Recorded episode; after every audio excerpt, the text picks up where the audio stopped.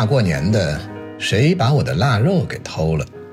作者：Peter 鱼，选自《Contact 接触》，二零二三年第二期，鲁班栏目。这是一个价值两千万的故事，它改变了我的一生。那是十年前的一次春节，那一年已经是我创业的第三个年头。不但没挣到钱，还耗尽了几乎所有积蓄。说实话，那年的春节，我甚至已经打算待在老家，不回上海了，也不搞创业的事情了。可我还是回来了。我也这么对我的创业伙伴说：“我说，我还是想在上海继续试试运气。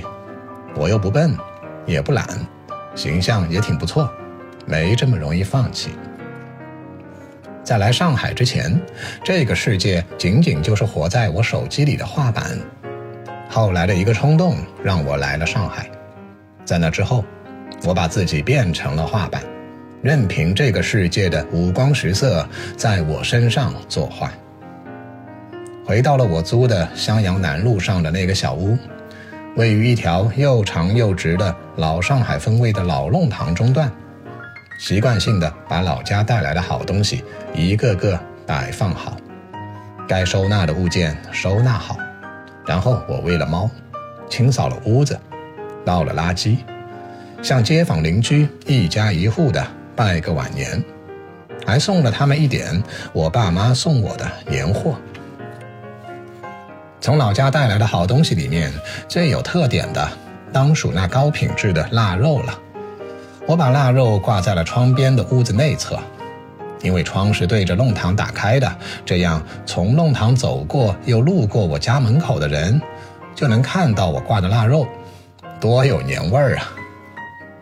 某一天，我去见客户，是一位年轻的创业者，有着国际履历的他，爱上了我公司推出的商业陪跑计划，偏偏需要我这个土鳖。从一种独特而真实的视角，与他的创业项目陪跑。他爽快地支付了第一季度的订购款后，我们才第一次碰面。面对这样的信任和鼓励，我已经准备好大干一场了。谁知道见完客户回到家，我那心里已经响起了雄壮的交响乐，被蛮不讲理的插播了一则劣质广告。我惊讶地发现，我挂在窗边的腊肉竟然被偷了。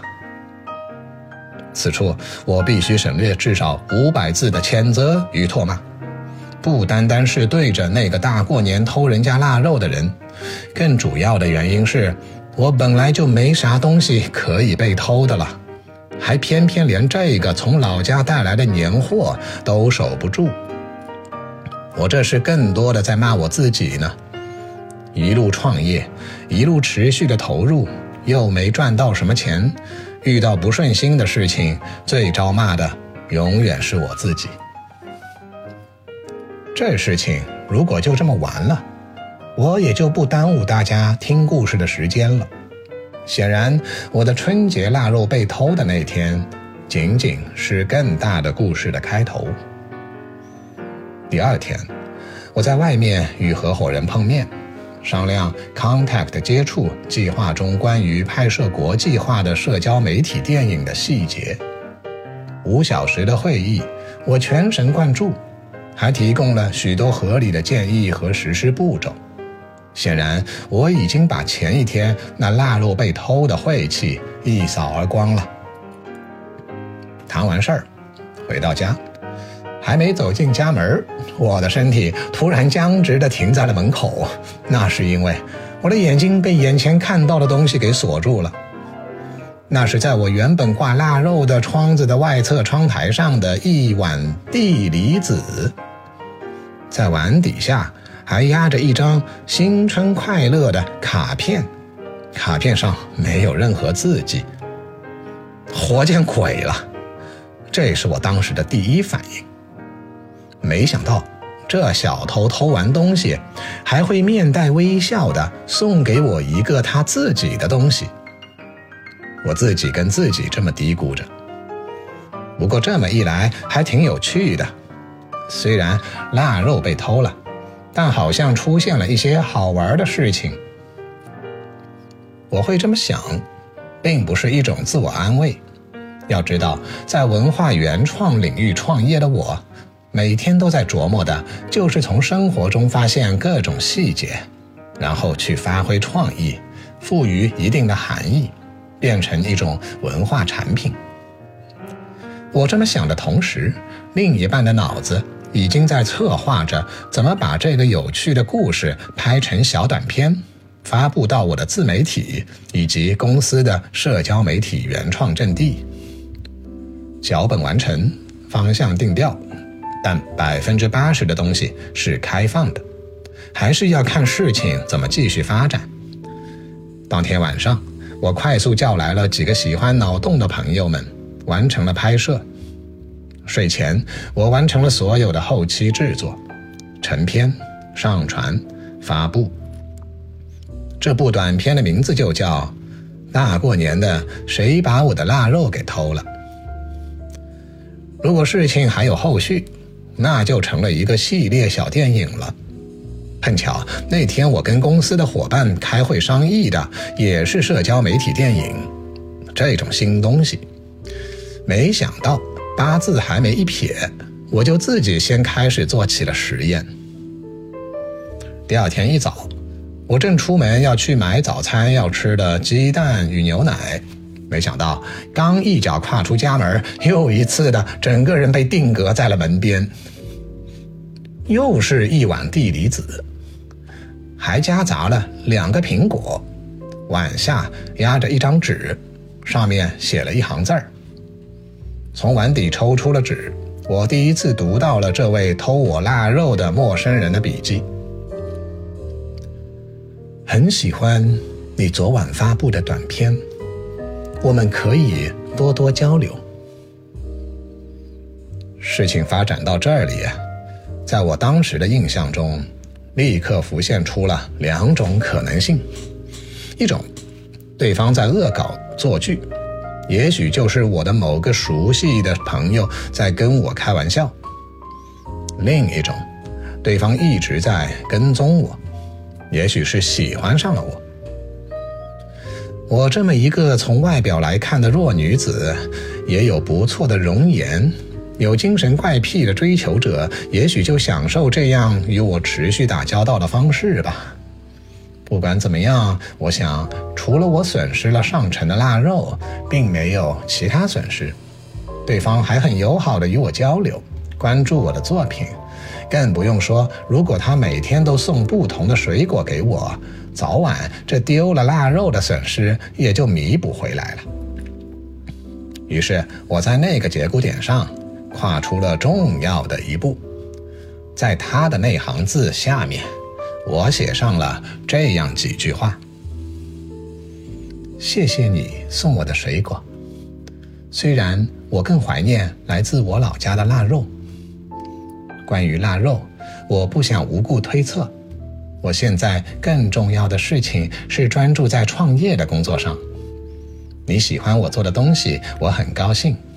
但是这个创作如果要持续进行，其实需要你的持续参与。即使我并不知道你想如何参与，告诉我你的真实想法吧。写完，我把纸条继续压在碗下，并先把碗里一半的水果拿进了屋子。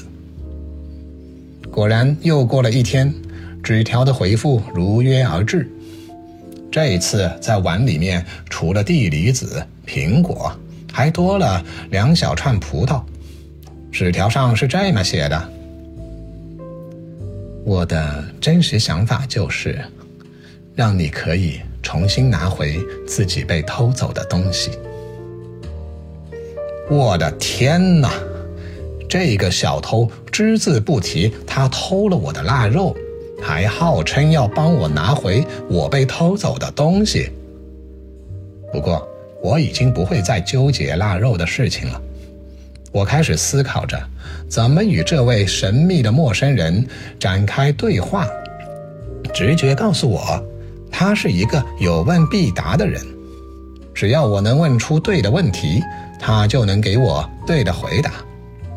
那天我正好在思考着公司发展的相关情况，何不就此看看他会怎么回答呢？也可以看看对方看事情的角度和水准。我觉得我的很多才华被偷走了，我创业的动力。也是在于忠于自己的才华去发展商业，这样的商业不好做，有什么好的办法吗？这是我给对方的提问，写在了纸条上。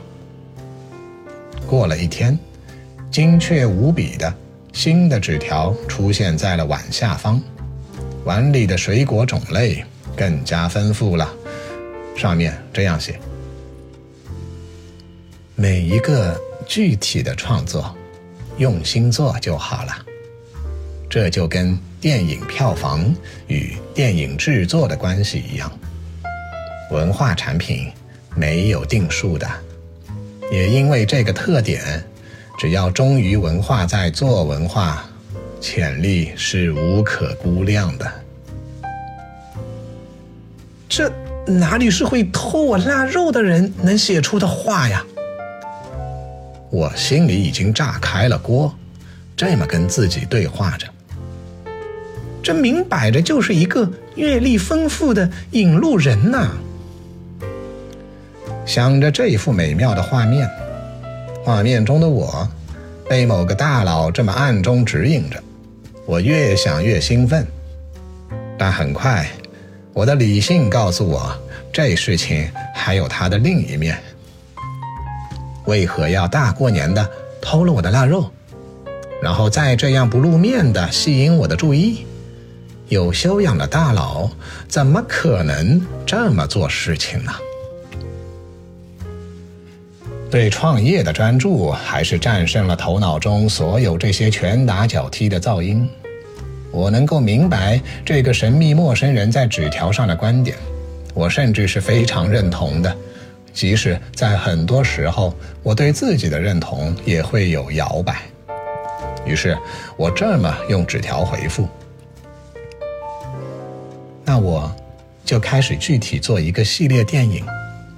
这个电影和普通电影不同，它是仅供社交媒体传播的，免费观看的，但需要收费参与到电影的拍摄中。”这也是我们复调文化公司在实践的新商业，不对欣赏者收费，而是对共同创作者收费，相当于是共同投资，互相投资，而我是首当其冲领头的那位。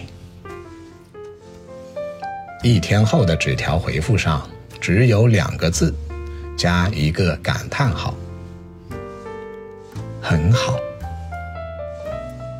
压着纸条的碗里面还多出来了诸如进口猕猴桃这样的价格比较高的水果。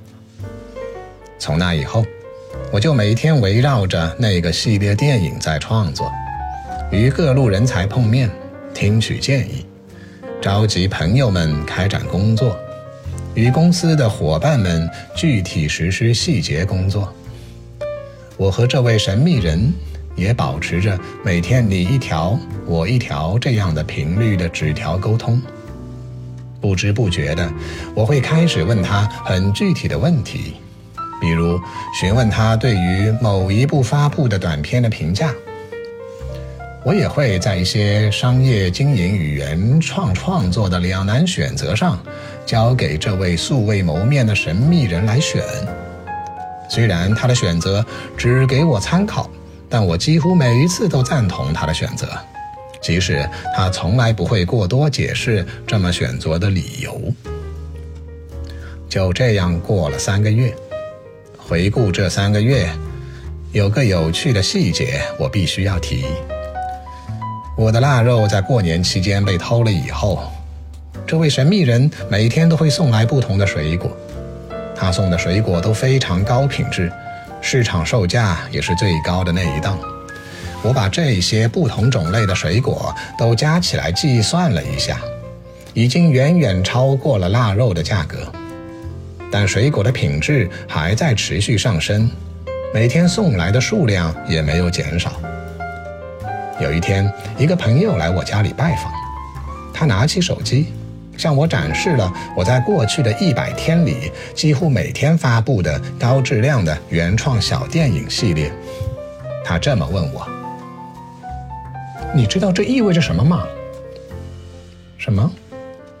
我的脑回路没有跟上他的思路，不是很理解他的问题。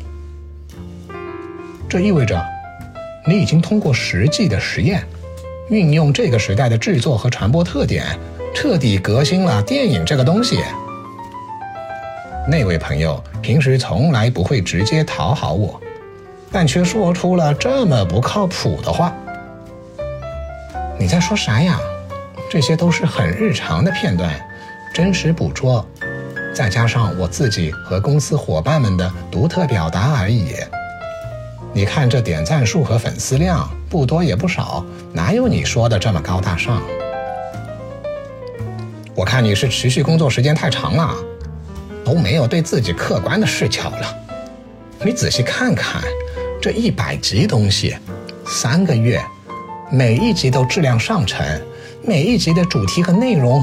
都可以展开成为一部更长的电影或者一部剧情类游戏，再把所有一百集放在一起，有些有关联，有些无关联，但都在一个更大的理念中，就构成了一个新的思想实验的宇宙啊！爱因斯坦的相对论也是通过日积月累的思想实验诞生的嘛？我哪里有夸大？你自己好好瞧瞧。我的这位朋友拉着我的手。很具体的跟我解释着，我看着他手机屏幕里的画面，这一格格的不同色彩的短片封面平铺在一个屏幕里，点开任意一个封面，就能立马进入一个独立的真实的世界，在每一个世界只要逗留几分钟时间，就会直观的感受到那种高度原创与深刻表达的独特。完成这些制作，每天却只需要几个小时的专注，以及日积月累的观察、思考、学习。我好像感觉到了一些东西。我跟我这位极具洞察力的朋友说道：“谢谢你提醒我，我好像明白你的意思了。”朋友走后，我拿出纸条。开始写上明天我要与神秘陌生人交流的话。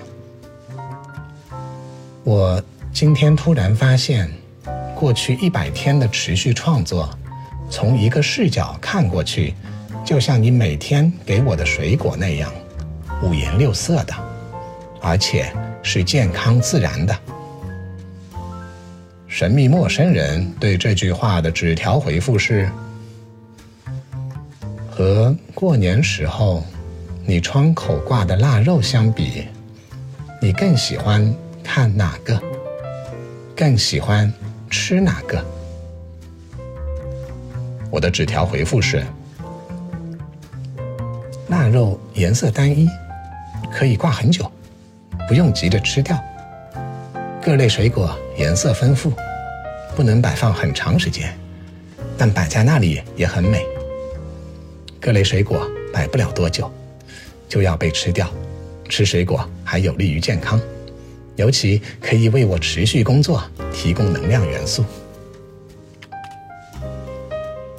在我写了这次纸条回复后的一天，我惊喜的看到我的腊肉回来了，原封不动的挂在了过年时候我挂的窗边的位置。跟着腊肉一起出现的。依然是那个放满了不同水果的碗，而这一次在碗底下的，是一个白色信封。我打开了信封，里面是一份中英文对照的协议，对方已经完成了盖章和签字。还没来得及看具体内容，赫然映入我眼帘的，是一个粗体字写的。两千万美元的字样，公司的伙伴们闻讯后，立马赶来我家里，大家一起仔细阅读了这份协议，立马感受到了协议背后重重的分量。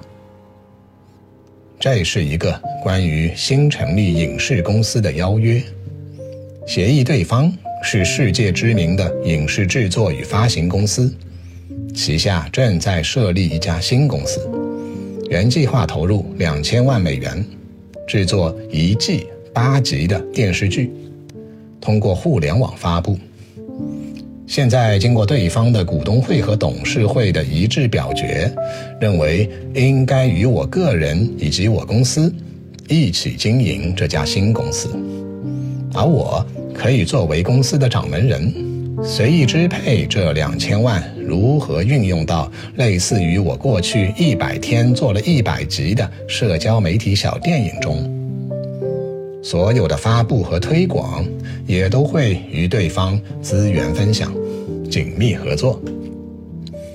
只要我完成签字，我公司完成盖章，这一瞬间我就成了一家新型的国际影视公司的掌门人。这就是十年前发生在我身上的故事，是在我耗尽财力，几乎就要放弃创业的那年发生的。看到协议的那天，后面的剧情就很简单了。我没有理由拒绝，于是我和我公司开始了全新的征程。这改变了很多人的命运。如今，这个公司已经独立在全球资本市场完成了上市。不得不提的是，那个神秘陌生人，从那天开始就消失了。至今，我都很想知道，大过年的，究竟是谁把我的腊肉给偷了？